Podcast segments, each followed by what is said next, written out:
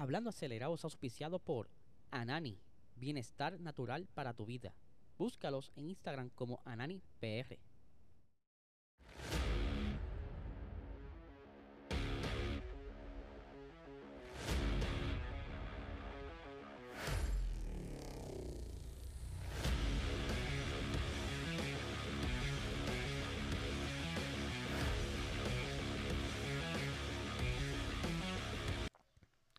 Saludos amigos Fiebre y bienvenidos a todos a otra edición más de Hablando Acelerable. Habla Eliezer. Me estoy quitando esto porque me estoy acostumbrando a un nuevo micrófono y pues el delay como que no me ayuda mucho. Así que aquí estamos de regreso, como les dije, estrenando un nuevo micrófono. Ustedes me dirán cómo se escucha, si le tengo que bajar, si le tengo que subir. Les recuerdo, ¿verdad? Que se suscriban a este canal. Dale like, dale a la campanita, queremos seguir creciendo. Esa es nuestra meta, llegar a los 1500 antes de cerrar este año. Yo confío en ustedes, vamos a lograrlo, esa es la meta.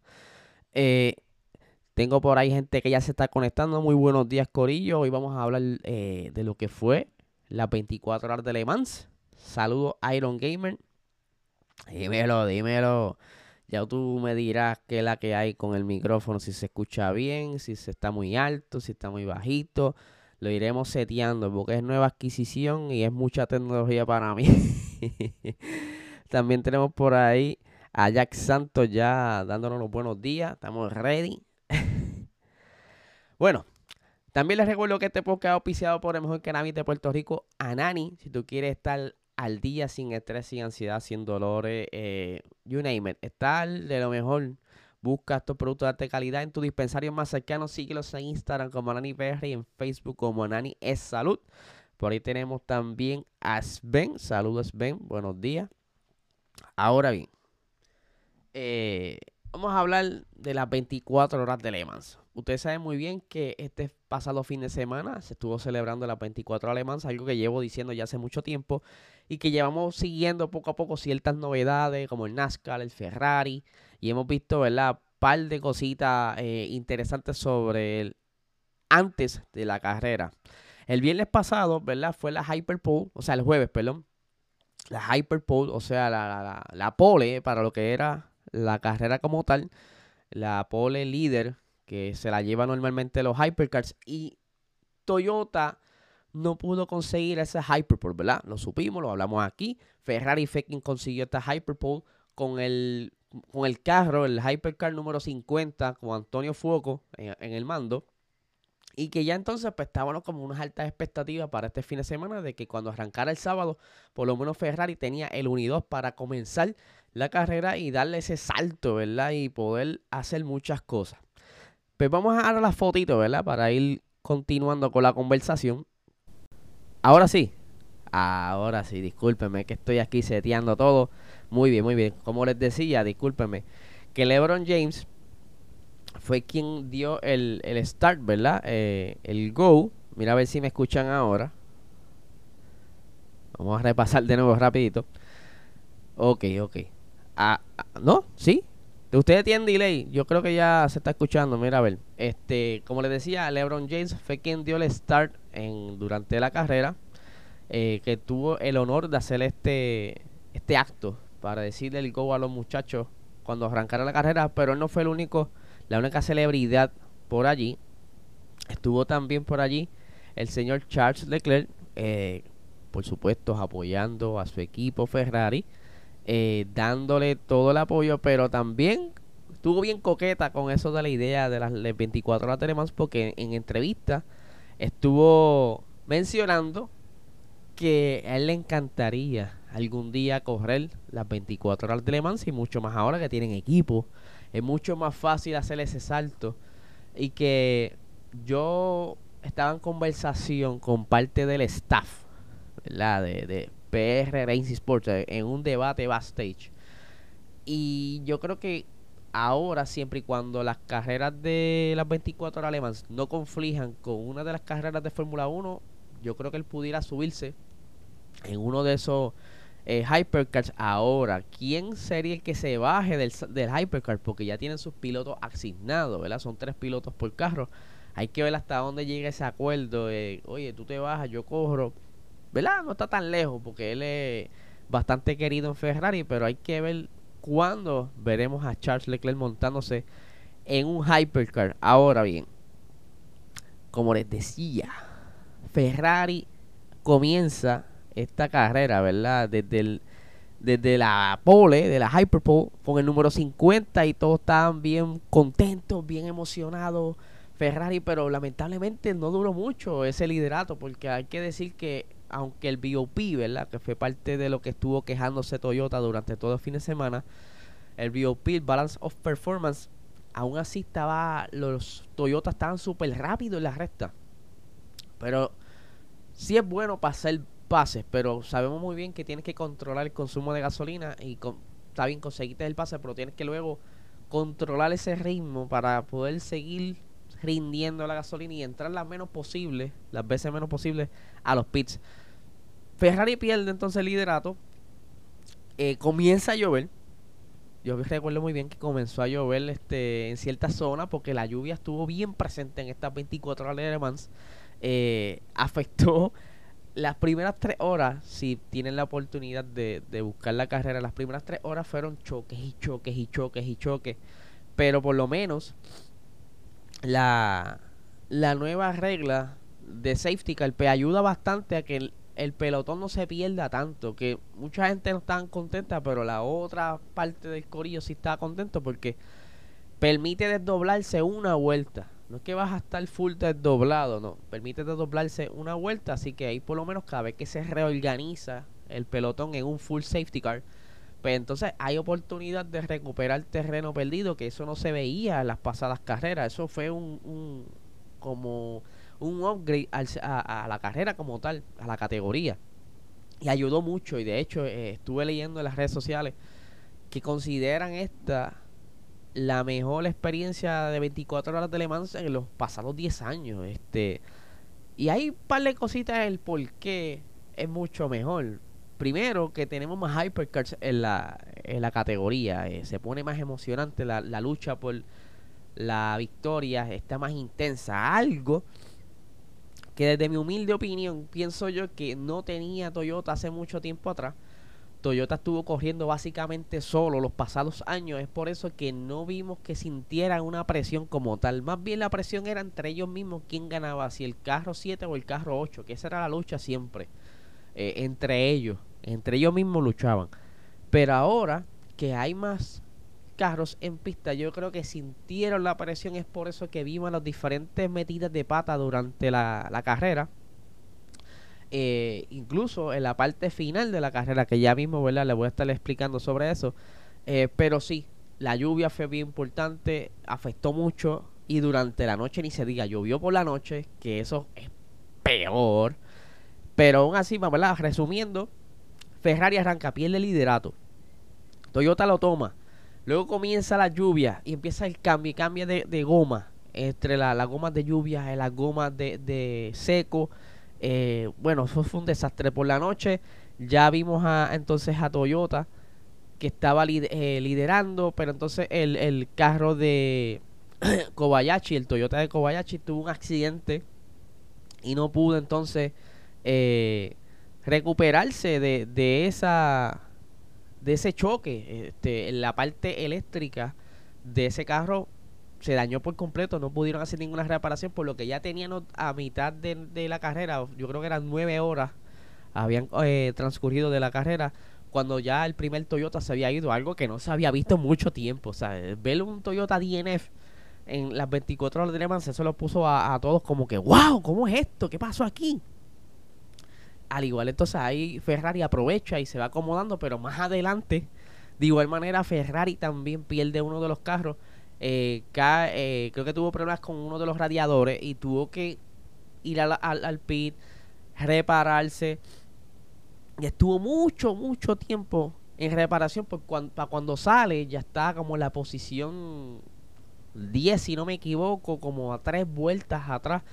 Pero poco a poco fue recuperándose y llegó hasta la, si no me equivoco, quinta posición en, en overall. Que eso está súper brutal. O sea, tener a Ferrari primero, eh, con el 51 y el 50 quinto, eso está brutal. Que por cierto, El número 50, el carro que tuvo las dificultades mecánicas, era el favorito a ganarle en esta carrera por el team, ¿verdad? Ellos fueron los que se ganaron la Hyperpole y que por circunstancias de la vida, pues se cambiaron los papeles y entonces Antonio Giovinazzi en, el, en su corillo fueron los victoriosos en esta carrera.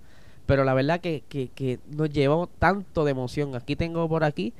Eh, el que chocó Toyota fue un Ferrari. Esos fueron órdenes de equipo. Bueno, no sé, no sé. Eso era de noche. Era de noche y por lo que leí, eh, no respetó uno de los... En esa parte de lo que estaban por delante del Toyota, no respetó el slowdown. Porque ahora hay una zona de slowdown. Eh, en lugar de sacar un safety car cada vez que hay un carro en pista o alguna dificultad, lo que hacen es que separan ese sector y hacen un slowdown. Tienen que ir todos lentos por ahí. Y aparenta ser que cuando llegó a esa zona, ya Kobayashi iba reduciendo, pero los del frente no lo hicieron. Ah, un revolu. Fueron como tres carros envueltos en ese accidente que ocasionó un ratito eh, de, safety car porque de verdad tienen que sacarlos a todos del medio. Pero la verdad que trajo tanta y tanta emoción esta carrera que todo el mundo se la ha gozado, gente que nunca la había visto se la ha disfrutado. Y continuando, ¿verdad? Con el breve resumen, pasan las horas de la noche, eh, estaba eh, Ferrari se quedaba al frente, Toyota volvía al frente, ¿sabes? Estaba un intercambio todo por estrategia, uno y uno, entonces estaba como que la intriga, Toyota ganará de nuevo, hay mucha fanaticada de Toyota, ah, ya mismito ganan, aunque le faltaba un carro, todavía la esperanza estaba ahí, cambia y cambia, hasta faltando como unas dos horas, el Toyota estaba en manos del japonés, porque hay una tradición en Toyota de que las últimas dos horas las va a terminar un japonés. Eso es ya requerimiento de ellos. Kobayashi va a terminar en el carro que, que quedó fuera de la carrera. Y un principiante, que ahora mismo se me escapa el apellido, pero un principiante era un rookie quien iba a terminar las últimas dos horas en el carro remanente en, la, en las 24 horas de Le Mans. Pero entonces, eh, lamentablemente, tuvo una mala frenada en un punto dado que entonces hizo que perdiera mucho tiempo a diferencia en comparación con el Ferrari, lo que entonces Ferrari aprovechó y se alejó. Que por poco pierde esa distancia porque también tuvieron dificultades, Corillo. El Ferrari cuando entra a los pits en un momento dado a cambiar gasolina y piloto, cuando van a encender el, el, el hypercar, no prendía tuvieron que resetear el sistema y perdieron como 50 segundos. Fue un desastre. Todo el mundo estuvo en tensión en esos últimos momentos de las 24 horas. Es por eso que le hizo tan emocionante este año. No estaba decidido como los años anteriores. Y eso pues trajo más euforia y todo eso. Pero como ya saben, Ferrari pues, se llevó la victoria.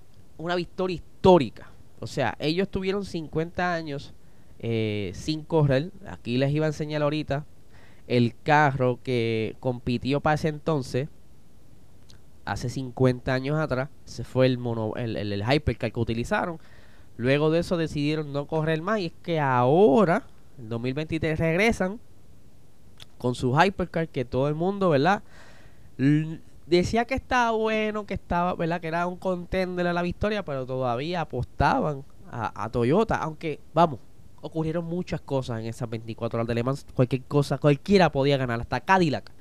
Estuvo un momento dado cerca por ahí, eh, pero ¿verdad? dado las circunstancias y, los, y la, las estrategias de Pitts, pues cambiaron las cosas. Pero Cadillac estuvo liderando un momento dado, Peugeot estuvo liderando un momento dado. Estuvo muy buena la, la, la carrera, la, la competencia estuvo buena. El año que viene se suman muchas más personas, muchos más hypercars. Se elimina la categoría LMP2 eh, ahora da paso a la categoría GT3, este, que entonces ahí van a entrar carros nuevos y, o sea, el año que viene será totalmente distinto, mucho más emocionante, que incluso, ¿verdad? Por ahí tengo otro tema que les voy a dar ya mismo, tiene que ver mucho con NASCAR, ¿verdad? En la categoría LMP2, el victorioso, lo tengo por aquí, que vamos a buscar aquí la tablet, quien se lleva la victoria en la categoría LMP2 fue el equipo Intel Europol Competition, eh, que de igual manera, ¿verdad? Fue emocionante para ellos porque el año que viene ya no podrán correr. Ahí se habla de que había un monopolio por parte de Oreca, quien es el que desarrolla los, chasis de la categoría del MP2, y pues por eso que como que no estaban muy contentos los MP2, el MP2 puede regresar, si no me equivoco, el 2026 con un chasis totalmente rediseñado que están trabajando desde ahora para que el 2026, al igual que la Fórmula 1, eh, cambian cierta eh, reglamento y es que ahí vuelve a ponerse como que picante la cosa. Y en la categoría eh, GTM ganó entonces el Corvette, el equipo de Corvette Racing, eh, un equipo americano que de igual manera nadie se estaba contento en la victoria, pero también estuvo cerca por estuvo cerca por ahí el equipo de del actor Michael Fassbender estuvo un momento dado liderando, pero lamentablemente tuvo dificultad ahí en una curva, se barrió y perdió el carro, no lo pudieron arreglar. Así que por ahí se le hizo más fácil la victoria al Corvette. De igual manera, estuvo por ahí las chicas de Iron Dames haciendo de lo suyo. Eh, estuvieron corriendo, eh, estuvieron liderando un momento dado también la carrera. Les fue muy bien, mucho mejor que el año pasado. Y que por par de cositas tuvieron que la terminaron cuarta pero yo creo que aquí lo más interesante es lo que pudo hacer el NASCAR. El NASCAR, como bien saben, este año entró de exhibición. O sea, ellos no iban a competir contra nadie. Ellos tenían, según me explicaron, el equipo de NASCAR tenía que completar las 24 horas para entonces poder abrir esa oportunidad a que el año que viene lleguen más NASCAR. O sea que para el año que viene posiblemente veamos más carros de NASCAR preparados para circuito compitiendo en las 24 horas de Le Mans. Yo no sé qué ustedes piensan sobre esto. Yo creo que eh, Le Mans ha hecho este año algo que hacía mucho no se sentía, ¿verdad? El, modificar las reglas de safety car. El que eh, modificaran las reglas de los hypercars para poder integrar, ser más abierto y que llegaran más, más hypercars a la categoría. ¿Por qué se, se cancela la LMP2? Es para poder abrir espacio a otros hypercars que están por entrar el año que viene, más los GT3. Que es por eso que la LMP2 van a dejarla como en una pausa en lo que se van acomodando en, en los siguientes años con las categorías, porque se espera que para el año que viene sean 20 hypercars. O sea, sean 10 equipos. Cuidado que no 11. Eh, porque ya hay muchos coqueteando con entrar el año que viene. Viene por allá Cura, BMW, el Lamborghini. Que por cierto, el Lamborghini va a estar pilotando eh, Román Groyan y Daniel Kvyat. O sea, vienen par de carros el año que viene. Que eso entonces, si este año fue emocionante, el año que viene será mucho mejor. Por la variedad de, de carros en pista. Y que posiblemente vuelve la presión para Toyota para poder recuperar el título, como también la presión de que tengo gente competitiva detrás. Como les decía, algo que no tenían en los años anteriores. Los años anteriores tan cómodos. Eh, así que hay que ver qué va pasando, cómo se desarrolla todo esto. Todavía el campeonato no se ha acabado. Entiendo que todavía eh, Ferrari está segundo en el campeonato, así que resta ganar las siguientes carreras. Creo que quedan tres carreras más, así que vamos a estar bien pendientes a ver si Ferrari se lleva el campeonato overall de, de la temporada de la WEC. Así que, Corillo, este es el episodio de hoy. Te recuerdo que si estás a pie, necesitas un carrito, necesitas, ¿verdad? Ya estar eh, fuera de la presión que te puedas quedar a pie en cualquier lado. Llama al 787-568-6530 en Montate en tu Toyota y vas a decirle, mira, en PR Racing Sports me dijeron que aquí me van a resolver, así que se los recomiendo para que vayan para allá y cambien por tu Toyotita, un Corolla, puede ser una RAV4, una Corolla Cross, la que tú quieras, así que ya lo sabes, y que te suscribas, suscríbete al canal, es gratis para seguir creciendo, queremos llegar a los 1500, así que confío en ustedes, no les quito más tiempo, que tengan excelente día.